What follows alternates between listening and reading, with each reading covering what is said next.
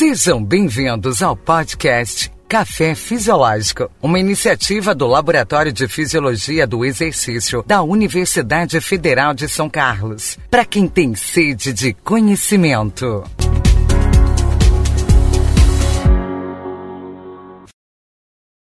Episódio: Exercício físico é um potente anti-inflamatório e analgésico. E você, já treinou hoje? Olá, pessoal, sejam bem-vindos. Neste episódio, discutiremos os efeitos de alguns fármacos e como o exercício físico atua na prevenção e no tratamento de doenças que envolvem processos inflamatórios crônicos. Veremos que o exercício físico é um poderoso anti-inflamatório e analgésico quando realizado de maneira adequada e regular. O que a ciência diz? Evidências científicas demonstram que a resistência à infecção do organismo está intimamente ligada ao risco de desenvolvimento de doenças autoimunes. Por incrível que pareça, indivíduos com um sistema imune que reage agressivamente à infecção são os mais propensos a desenvolver doenças autoimunes. Este é um bom exemplo do delicado equilíbrio que o sistema imune atinge entre a sua resposta ao ambiente seguro ou ao ambiente perigoso. Assim, uma resposta imune exacerbada é tão prejudicial e perigosa quanto uma resposta fraca e ineficiente. Até algum tempo, as drogas que manipulavam o sistema imune eram conhecidas como imunossupressores. Isso foi um mito que determinou uma conotação negativa, tanto na indústria como na população. O fato é que a fisiopatologia de diversas doenças cardiovasculares, metabólicas, reumáticas e pulmonares são associadas à exacerbação da resposta imune e outras doenças por imunodeficiências. Como opção terapêutica, as drogas com atuação sobre o sistema imune são divididas em dois grupos básicos: o dos imunoestimuladores, que conduzem ao aumento da imunidade inata e adaptativa, e o dos imunossupressores, que diminuem a atividade do sistema imune. De uma maneira muito parecida, no entanto não medicamentosa e natural, o exercício físico parece ser eficiente em fortalecer a resposta imune e diminuir os ataques do próprio sistema imune contra o seu organismo. Como se não bastasse, o exercício físico modula diversos mecanismos moleculares que promovem efeitos anti-inflamatórios e analgésicos, mimetizando os efeitos de diversos medicamentos. Reflita comigo. Seria o exercício físico o comprimido a ser ingerido todos os dias? A resposta é sim. No entanto, precisamos responder outras perguntas. Por exemplo, como prescrever exercícios físicos para diminuir a inflamação crônica tão comum em diversas doenças? Ainda quanto tempo demora para a dose do exercício fazer efeito? Muito ainda é discutido quanto ao tipo, frequência, duração e intensidade da prescrição de exercício físico para algumas doenças relacionadas ao sistema imune, pois estas ainda, ouça bem, ainda não apresentam diretrizes e recomendações bem estabelecidas. Isso não pode ser um fator limitante para a compreensão dos efeitos fisiológicos do exercício físico sobre o imunometabolismo. Ao compreender estes aspectos, você, na posição de profissional da saúde qualificado, um especialista de verdade, saberá visualizar as possibilidades de aplicação do exercício físico conforme a condição do seu paciente, para garantir melhor resposta metabólica e imune. O domínio e o conhecimento dos efeitos dos fármacos anti-inflamatórios e analgésicos também são determinantes para saber quando e se é realmente melhor optar por uma estratégia farmacológica ou física, com o exercício físico ou com a combinação das duas. Vamos entender isso melhor? O principal efeito terapêutico dos anti-inflamatórios não esteroides é a inibição da enzima ciclooxigenase, que a partir de agora será citada apenas como COX. O anti-inflamatório impede que a enzima converta o ácido araquidônico em prostaglandina. A classificação dos anti-inflamatórios não esteroides, que abordaremos aqui, refere-se à seletividade da COX, sendo dividido entre inibidores seletivos, como o ibuprofeno, cetoprofeno e diclofenaco, que atuam somente sobre a COX-2, e inibidores não seletivos, como o celecoxib e o nimesulida, que atuam tanto na COX-1 como na COX-2. É importante se atentar não apenas aos mecanismos de ação desses fármacos, mas à associação deles com a necessidade específica do paciente. Os anti-inflamatórios não esteroides são eficazes no tratamento da dor lombar mecânica aguda e crônica, mas o grau de melhora é modesto. E como se não bastasse, a dor radicular, ou seja, aquela dor que se irradia desde a região lombar até a sua distribuição nos membros inferiores, pode ser menos responsiva ao tratamento com anti-inflamatórios não esteroides. Estes fármacos são frequentemente escolhidos por tentativa e erro, pois nenhuma classe de agente tem superioridade clara e comprovada sobre a outra. Ambas são eficazes. Como todo medicamento, os anti-inflamatórios não seletivos possuem efeitos colaterais, sendo que os anti-inflamatórios não seletivos têm menos toxicidade gastrointestinal, mas podem aumentar a incidência de problemas cardíacos. É importante que você saiba que muitos pacientes diagnosticados com doenças reumáticas utilizam anti-inflamatórios não seletivos para o tratamento da sua condição clínica. Atualmente, sabemos que a fisiopatologia das doenças reumáticas envolve uma perda sistêmica de tolerância imunológica, ou seja, o sistema imune desses pacientes perdem a capacidade de distinguir o próprio do não próprio e acabam respondendo de maneira agressiva contra as células e moléculas do próprio corpo, caracterizando um sistema imune disfuncional.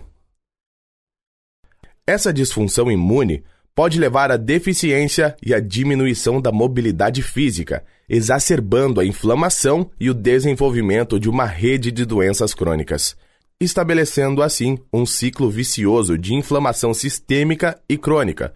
E conforme comentamos anteriormente, o uso de anti-inflamatórios não é tão específico quanto parece para o controle e tratamento destas doenças mas parecia ser a única estratégia para o controle da inflamação e o alívio da dor.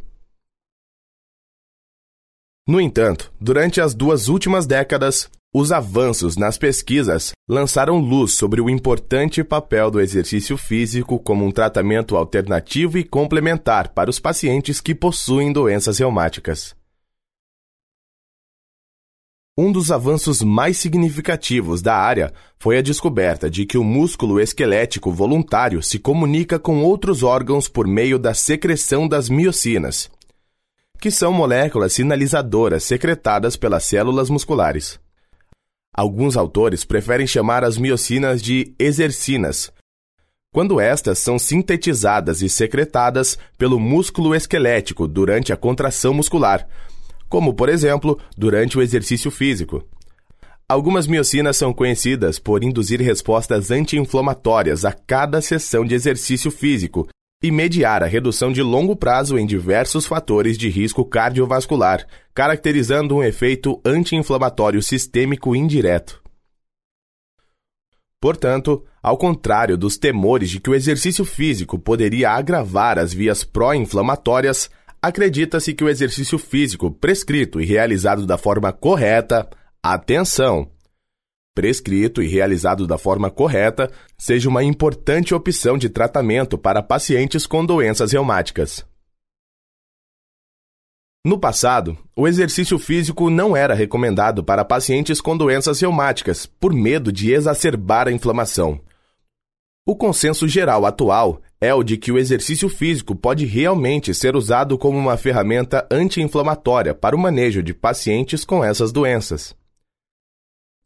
Dessa forma, a prescrição de exercícios físicos como uma potencial ferramenta anti-inflamatória é um conceito relativamente novo. Algumas miocinas podem induzir resposta anti-inflamatória aguda a cada sessão de exercício físico. Por exemplo, durante o exercício físico, a interleucina 6 é a primeira citocina detectável liberada no sangue, a partir do músculo esquelético em contração e induz um aumento subsequente na produção do antagonista do receptor de interleucina 1 e interleucina 10 pelas células mononucleares do sangue, tendo, portanto, um efeito anti-inflamatório. Preste atenção no que eu vou dizer. A resposta das citocinas ao exercício físico é diferente da resposta à infecção grave, sepsis.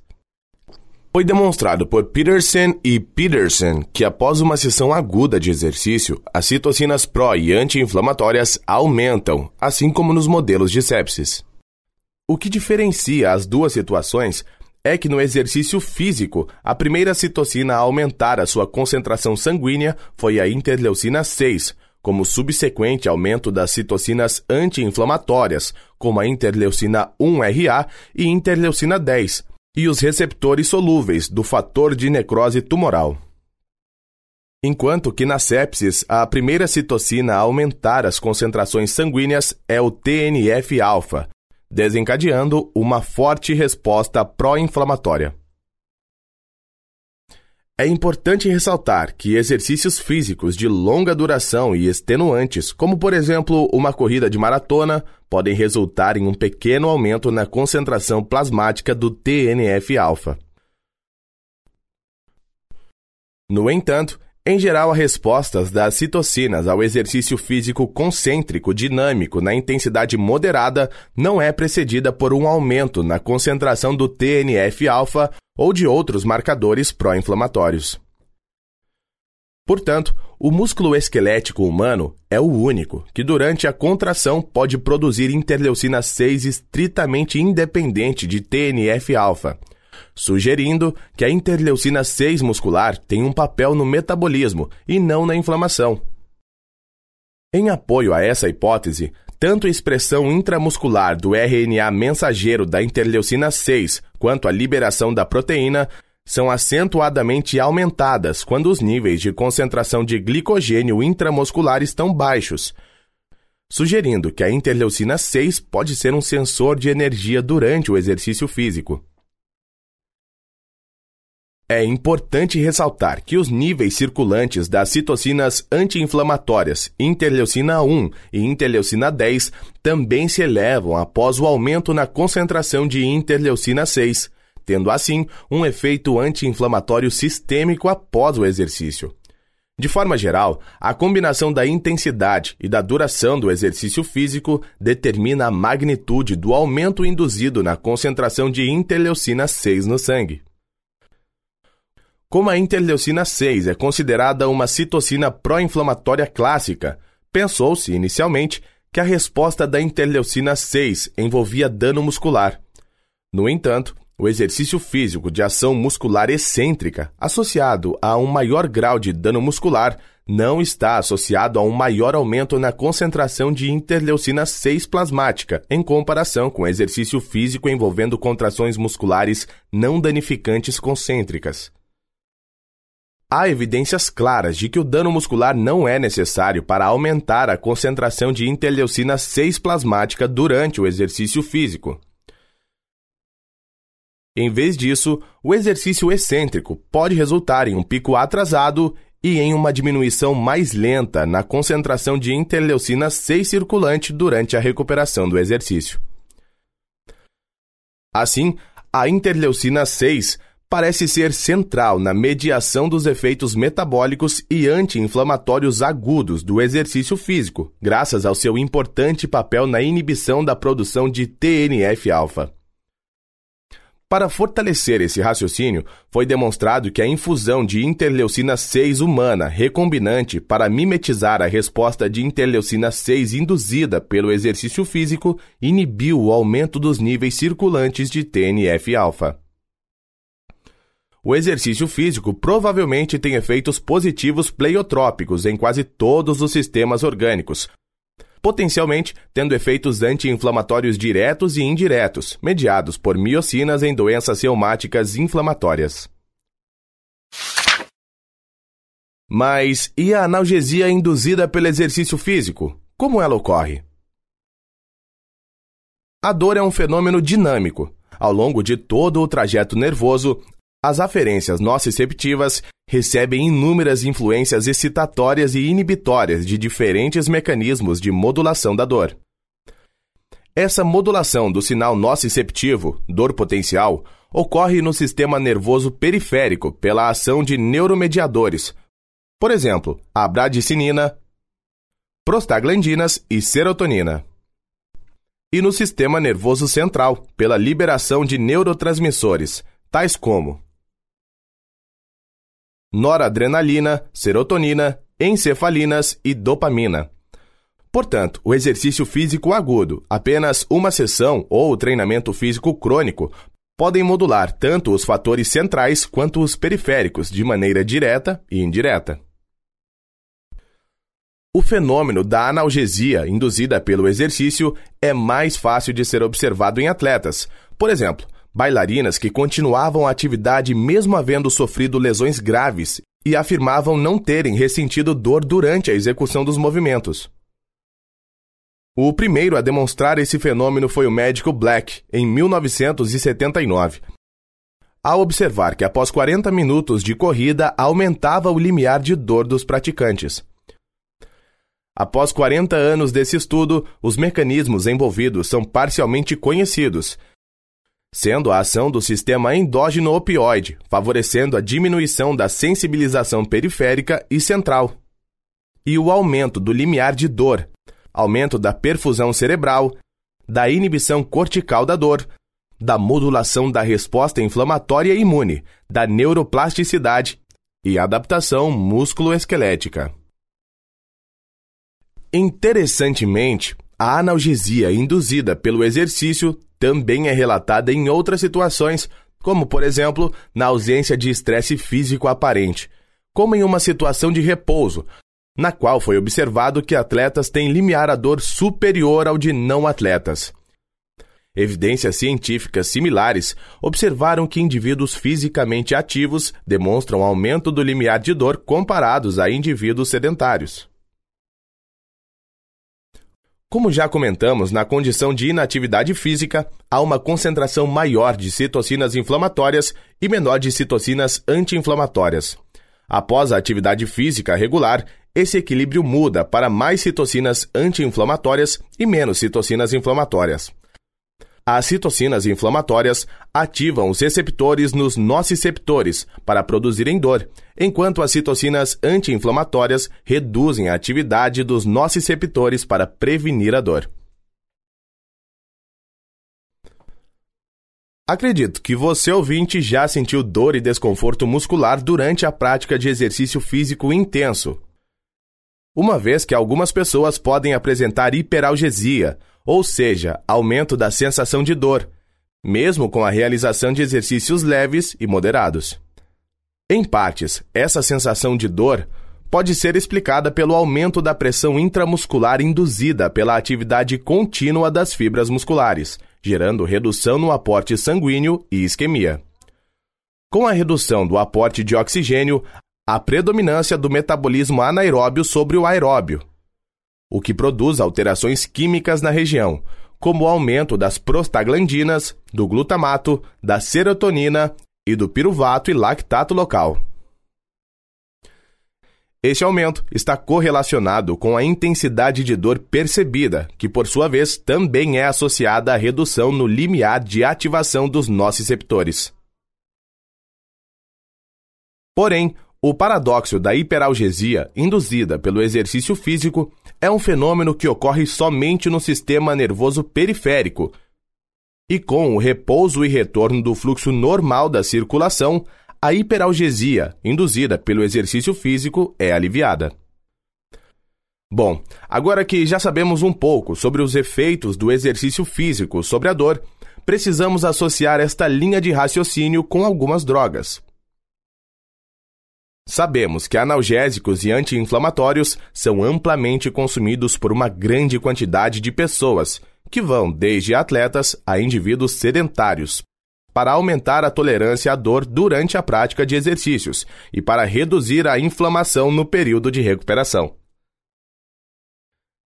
Dado que estas drogas também podem modular a renovação de proteínas nos tecidos, é importante examinar as implicações do uso agudo e crônico dessas drogas em relação ao desempenho nos exercícios físicos e ao desenvolvimento de adaptações de treinamento de longo prazo.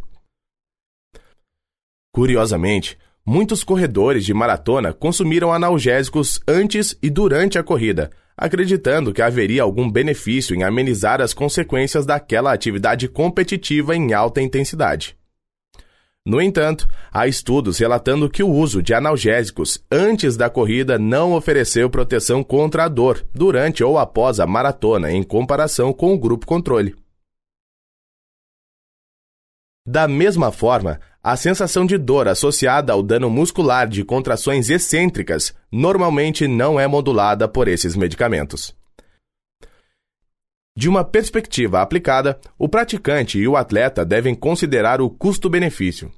Em suma, os benefícios de tomar analgésicos para reduzir a dor induzida pelo exercício físico parecem ser muito limitados, e o risco de potenciais efeitos colaterais indesejados parece ser alto, particularmente quando as doses são mais altas e prolongadas. Vale ressaltar que a Agência Mundial Antidoping estuda adicionar na lista de doping o paracetamol, uma droga que não precisa de receita médica e que muitos indivíduos não atletas estão consumindo de maneira indiscriminada. Reflita um pouco. Imagine os efeitos indesejáveis e colaterais que consumo indiscriminado de paracetamol pode estar proporcionando na vida destes indivíduos. Com certeza, não vale a pena. É importante destacar que normalmente estes indivíduos não consomem apenas analgésicos, mas fazem uso também de anti-inflamatórios não esteroides. Em conjunto, evidências científicas apontam que o consumo indiscriminado destas drogas provoca uma incidência cinco vezes maior de eventos adversos graves, como cólicas gastrointestinais e sangramento, eventos cardiovasculares ou insuficiência renal temporária, o que retroalimenta e aumenta a dor, e o indivíduo acaba consumindo doses ainda maiores de analgésicos a longo prazo. Bom, Chegamos ao fim deste episódio, no qual descrevemos brevemente como o exercício físico pode ser uma importante intervenção não farmacológica com efeitos anti-inflamatórios e analgésicos. A nossa mensagem final para você é a pergunta deste episódio. E você, já treinou hoje? E assim, chegamos ao fim deste podcast e aguardamos você na próxima semana. Aproveite para acompanhar o nosso trabalho no Instagram, arroba